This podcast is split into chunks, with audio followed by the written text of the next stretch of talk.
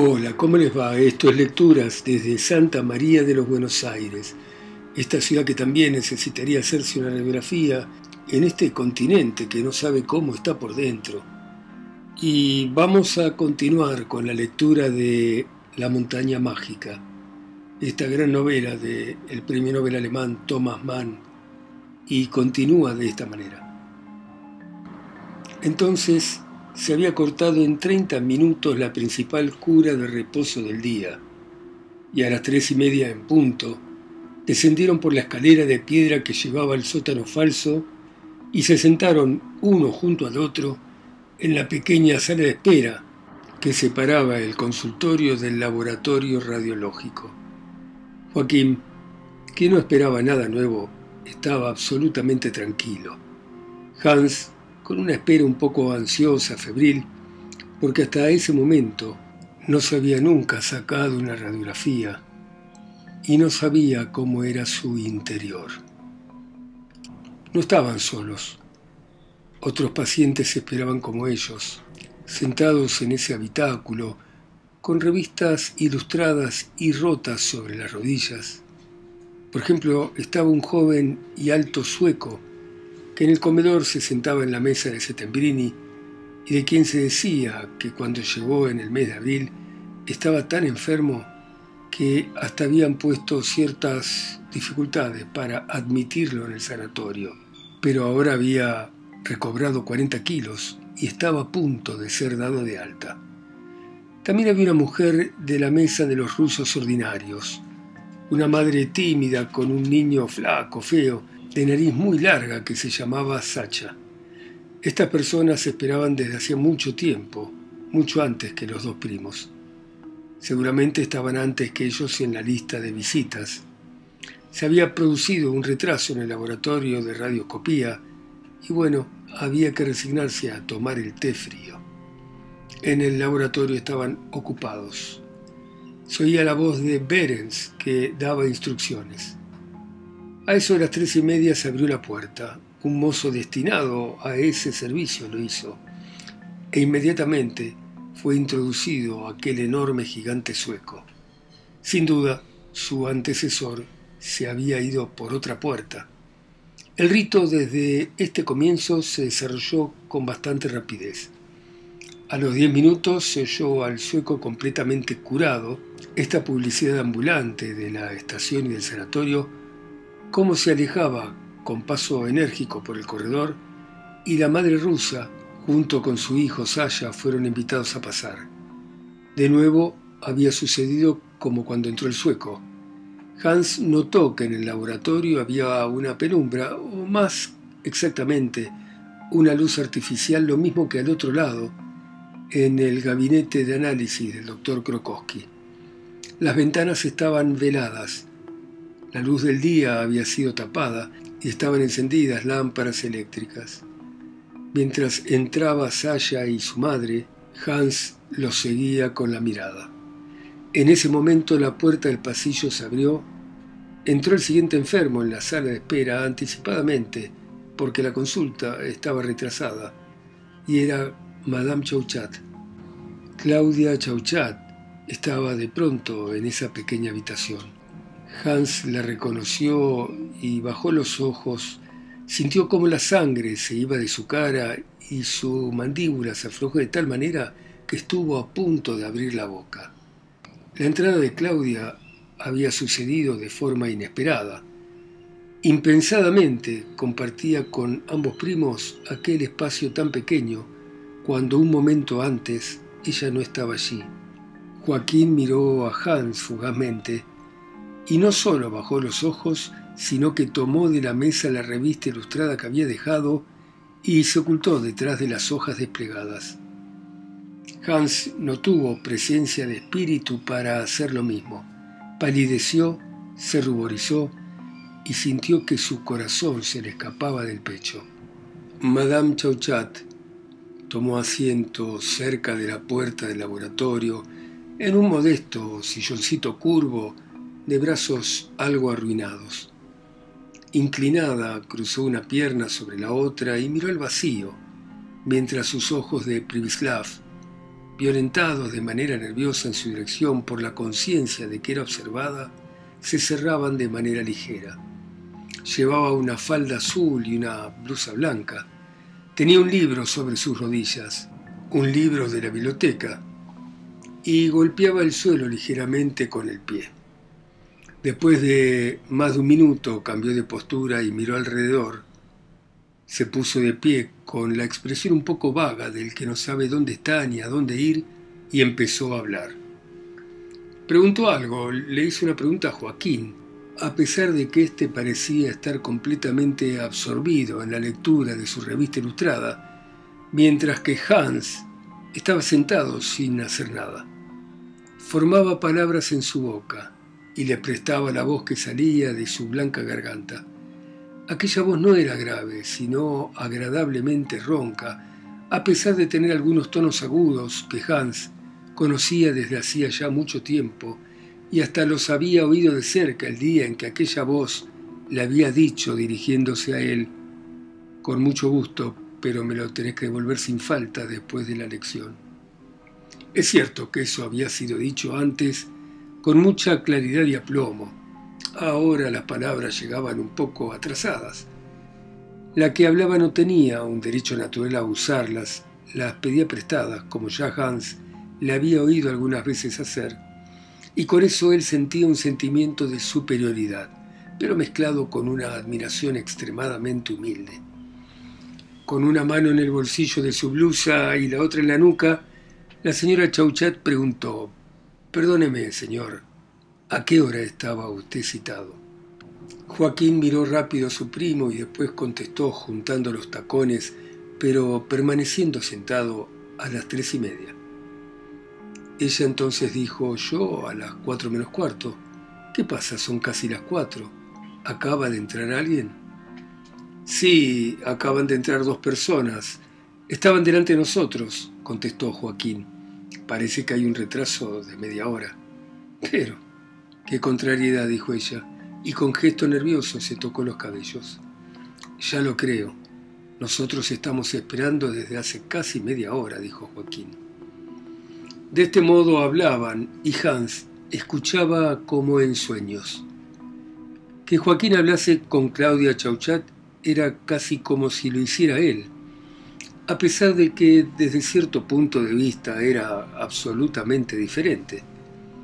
La respuesta de su primo había chocado a Hans, le parecía impertinente, a lo más de una indiferencia notable teniendo en cuenta las circunstancias, pero en suma, Joaquín podía hablar así, podía hablar con ella en general, y seguramente delante de él Joaquín había dicho aquel ya lo creo con el mismo tono de importancia que Hans había adoptado delante de Joaquín y Settembrini cuando se le había preguntado cuánto tiempo pensaba quedarse ahí y él había contestado tres semanas. Se había dirigido a Joaquín a pesar de que éste se tapaba la cara con la revista, sin duda, porque era el más antiguo de los dos, al que conocía de vista desde hacía más tiempo y también por otra razón, porque tener buenas relaciones con él y un cambio de palabras estaba en su lugar, y nada profundo, espantoso, salvaje y misterioso existía entre ellos. Si ciertos ojos castaños y un rubí rojo y un perfume de naranja esperasen allí junto a ellos, seguramente le hubiese correspondido a Hans llevar adelante la conversación y decir ya lo creo, porque se hubiese sentido independiente y puro respecto a esa otra persona. En efecto, muy desagradable, señorita, diría Cortés, y tal vez, con un gesto desenvuelto, se sacaría el pañuelo del bolsillo para sonarse. Le aconsejo que tenga paciencia.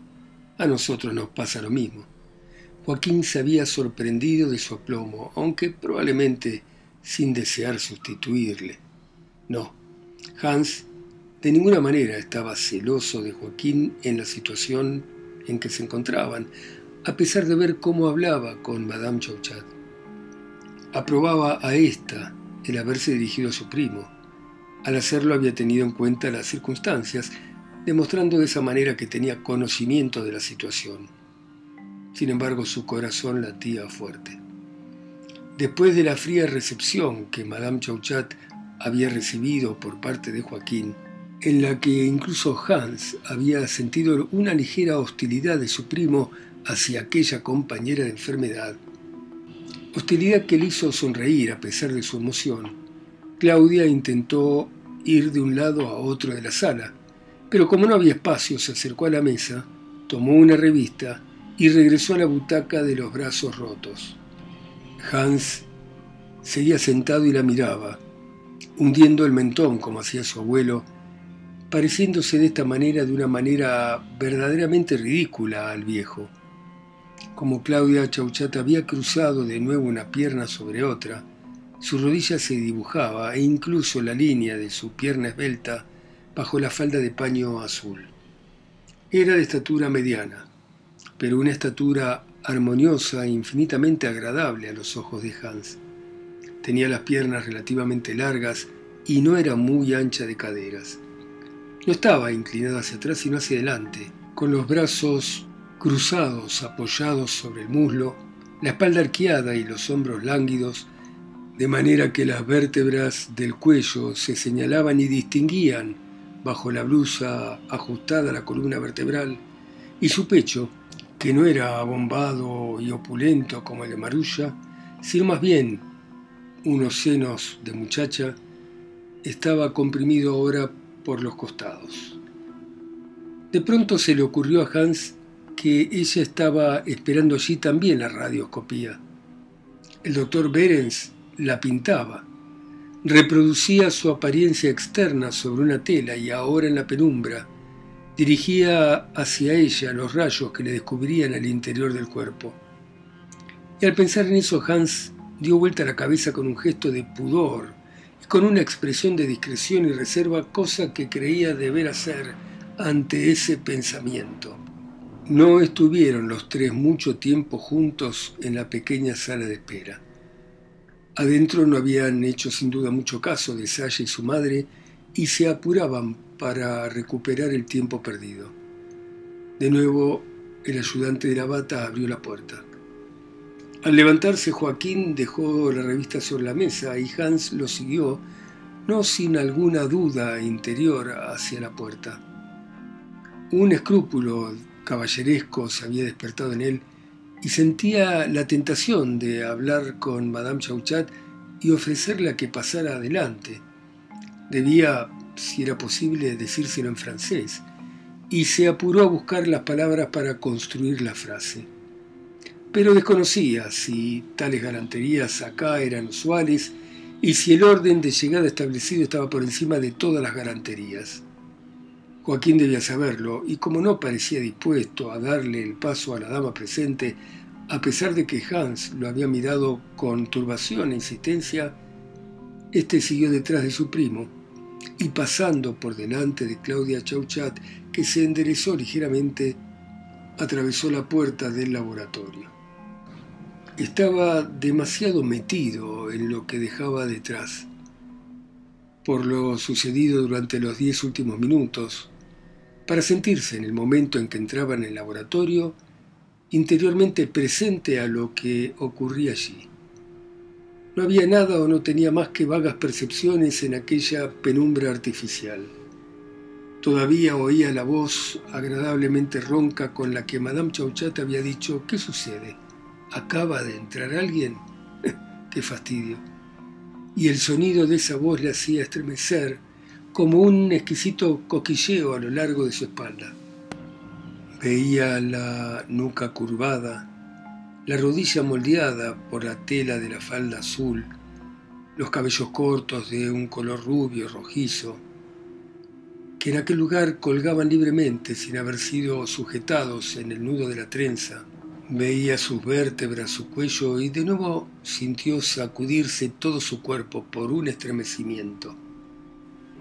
Vio al doctor Berens de espaldas, de pie delante de un armario o de un mueble con estantes, ocupado en examinar una placa oscura que mantenía delante de él con el brazo tendido contra la luz de la lámpara del techo. Pasando a su lado llegaron hasta el fondo de la habitación acompañados del ayudante. Este hacía los preparativos para ponerlos en disposición de ser observados. En el ambiente había un olor raro, una especie de ozono diluido llenaba la atmósfera. Entre las ventanas, de negro, la cabina dividía el laboratorio en dos partes desiguales. Se distinguían aparatos de física, tableros con interruptores, cristales cóncavos, instrumentos de medición, una caja semejante a un aparato fotográfico sobre un chasis de ruedas y diapositivas en cristal alineadas en la pared hasta el punto de que no se sabía si uno estaba en el taller de un fotógrafo, en una cámara oscura, en una oficina técnica de hechicería o en el taller de un inventor loco.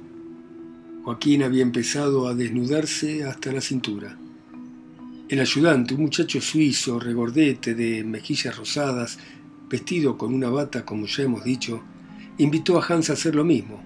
La cosa iba rápido, no tardaría en tocarle el turno. Mientras Hans se abría su chaqueta, Beren salió de la cabina y entró en la habitación propiamente dicha. Hola, hola, dijo, aquí nuestros dos dioscuros, Castor y Pollux. Nada de jeremiadas, ¿eh? Se los pido por favor, esperen entonces. Dentro de un instante habremos visto el interior de los dos a contraluz. ¿Tiene miedo de abrirnos su fuero íntimo, Castor? Tranquilícese, todo esto será muy estético. ¿Vio mi galería privada? Y tomando a Hans por el brazo lo llevó delante de las hileras de vidrios sombríos, detrás de las cuales encendió una luz dando vuelta al conmutador. Los vidrios se iluminaron y revelaron sus imágenes. Hans veía miembros, rótulas, muslos, manos, pies, brazos, nalgas, fragmentos de cuerpos humanos. Era un todo esquemático, de contorno borroso, como una especie de niebla, de halo pálido que rodeaba el hueso claro que resaltaba con una minuciosa nitidez. Muy interesante, dijo Hans. Así es, así es, interesante, respondió Berens una lección útil para los jóvenes. Anatomía luminosa, ¿entiende? El triunfo de los tiempos nuevos. Esto es un brazo de mujer, ya se habrá dado cuenta por su delicadeza. Es con lo que ellas nos abrazan a la hora de amarnos, ¿entiende? Dijo y se echó a reír, elevando por un lado su labio superior y el bigote. Las placas se apagaron. Hans volvió hacia el lugar en que se observaba la radiografía de Joaquín. Aquello sucedía en la cabina en la que había estado hace un momento el consejero. Joaquín se había sentado en una especie de banquito de zapatero ante una plancha contra la cual se oprimía su pecho, rodeándola con los brazos, y el ayudante corregía la posición del paciente comprimiéndolo, empujando hacia adelante los hombros de su primo y masajeando su espalda. Después se colocó detrás del aparato como un fotógrafo ordinario, se apoyó sobre las piernas y se inclinó para juzgar la imagen expresó su satisfacción y retrocediendo de costado, recomendó a Joaquín que respirase de manera profunda y que guardase el aire dentro de sus pulmones hasta que hubiese terminado. La espalda redondeada de Joaquín se dilató, después permaneció inmóvil. En ese instante, el ayudante imprimió a la palanca de mano el movimiento conveniente. Durante dos segundos, funcionaron las terribles fuerzas necesarias para atravesar la materia, corrientes de millares de voltios, de cien mil voltios, pensó Hans. Apenas esclavizadas, las fuerzas intentaron abrirse caminos sinuosos. Estallaron descargas como disparos. Una chispa brillante azul vibró en la punta de un aparato. Unos relámpagos siguieron crepitando a lo largo del muro. En algún lado una luz roja, semejante a un ojo, miraba amenazadora, pero tranquila dentro de la habitación y una botella a espaldas de Joaquín se llenó de un líquido verde. Luego todo se fue calmando. Los fenómenos luminosos se apagaron y Joaquín suspirando soltó el aire de sus pulmones. Ya estaba. El otro delincuente, dijo Berens y tocó a Hans con el codo. Sobre todo no alegue usted que está cansado. Tendrá un ejemplar gratuito, Hans, gracias al cual podrá proyectar en la pared los secretos que contiene su pecho para sus hijos y nietos. Joaquín se había puesto de pie. El ayudante le ofreció a Hans el lugar. El doctor Berens instruyó personalmente al novicio acerca de la manera en la que debía sentarse y mantenerse. Abrace la plancha, dijo. Si quiere ilusionarse, imagínese que es otra cosa, y apriétela bien contra su pecho, como si tuviese sensaciones voluptuosas. Así respire. ¡Alto! Hans se mantuvo, entornó los ojos, con los pulmones llenos de aire. A su espalda crepitó la tempestad y estalló, y luego se fue tranquilizando. El objetivo había mirado dentro de él. Se separó aturdido por lo que le acababa de suceder, a pesar de que no se hubiese dado cuenta en lo más mínimo de la penetración. Bravo. Ahora nosotros lo veremos, dijo Berens. Y ya Joaquín, como todo un experto, se había colocado al lado de un soporte dándole la espalda al aparato voluminoso en cuya cúspide se veía una ampolla de cristal medio llena de agua con un tubo de evaporación. A la altura de su pecho había una pantalla móvil cuadrada. A la izquierda, en el centro de un cuadro de obturadores, había una bombilla roja. Pérez, montado sobre un banquito, la encendió. La lámpara del techo se apagó y únicamente el rubí quedó iluminando la escena. Después, Berens con un gesto también borró este y una profunda oscuridad envolvió a los alquimistas. Antes que nada es necesario que los ojos se acostumbren a la oscuridad, se oyó decir a Berens. Tenemos que dilatar nuestras pupilas como los gatos para ver lo que queremos ver. Entenderán perfectamente que no podemos ver claro con nuestros ojos habituados a la luz. Es necesario comenzar por olvidar la luz clara con sus imágenes alegres. Entiendo, dijo Hans, que estaba de pie detrás de Berens y cerró los ojos, porque daba lo mismo que estuviesen abiertos o cerrados en esa oscuridad.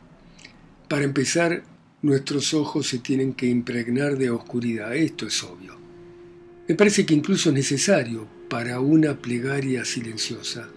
Estoy aquí, cerré los ojos, Estoy en un estado de somnolencia agradable. ¿Pero qué es ese olor que se percibe? Oxígeno, dijo Berens. El producto atmosférico de la tempestad dentro de la habitación, ya me entiende. Abra los ojos. Ahora va a comenzar la vocación. Hans Castorp se apuró a obedecer. Se oyó como movían una palanca. Un motor se sobresaltó y cantó furiosamente, elevando su tono pero fue regulado de manera inmediata por medio de un segundo movimiento. El suelo vibraba con regularidad. Una pequeña luz roja alargada y vertical miraba como una amenaza muda. Un relámpago chasqueó en algún lugar y lentamente, con un reflejo lechoso como una ventana que se ilumina, surgió de la oscuridad el rectángulo pálido de la pantalla ante el cual el doctor Berens estaba a caballo sobre su banquito de zapatero, con los muslos separados, los puños apoyados sobre las piernas y la nariz chata pegada contra el cristal que abría sus vistas al interior de un organismo humano. ¿Ve usted, muchacho? preguntó. Hans se inclinó por encima de su hombro, pero elevó la cabeza hacia la dirección en que suponía estaban los ojos de Joaquín debía tener una mirada triste y dulce como cuando la consulta. ¿Me permitís? Claro que sí, contestó Joaquín en la oscuridad. Y sobre el piso que ronroneaba, entre estallidos y chasquidos de las fuerzas puestas en juego, Juan, encorvado, miró por aquella ventanita pálida el cuerpo vacío de Joaquín Siemsen. El esternón se confundía con la columna vertebral en una especie de pilar cartilaginoso y sombrío. La hilera anterior de las costillas estaba cortada por las de la espalda, que parecían más pálidas. Las clavículas curvas se desviaban hacia arriba y ambos lados, y en la ligera y luminosa envoltura de la forma carnal se dibujaba agudo y derecho el esqueleto de los hombros y la articulación de los huesos del brazo de su primo. Dentro de la cavidad del pecho había luz, pero se distinguía un sistema nervioso, manchas sombrías, amontonamientos negruzcos. Bueno, muy bien, dejamos por hoy acá. Seguiremos mañana a las 10 en punto, hora argentina como siempre ustedes, en sus países, ciudades, continentes, islas o pueblos, escuchando a Thomas Mann a través de mi voz acá sola, lejos, en Santa María de los Buenos Aires. Chao, hasta mañana.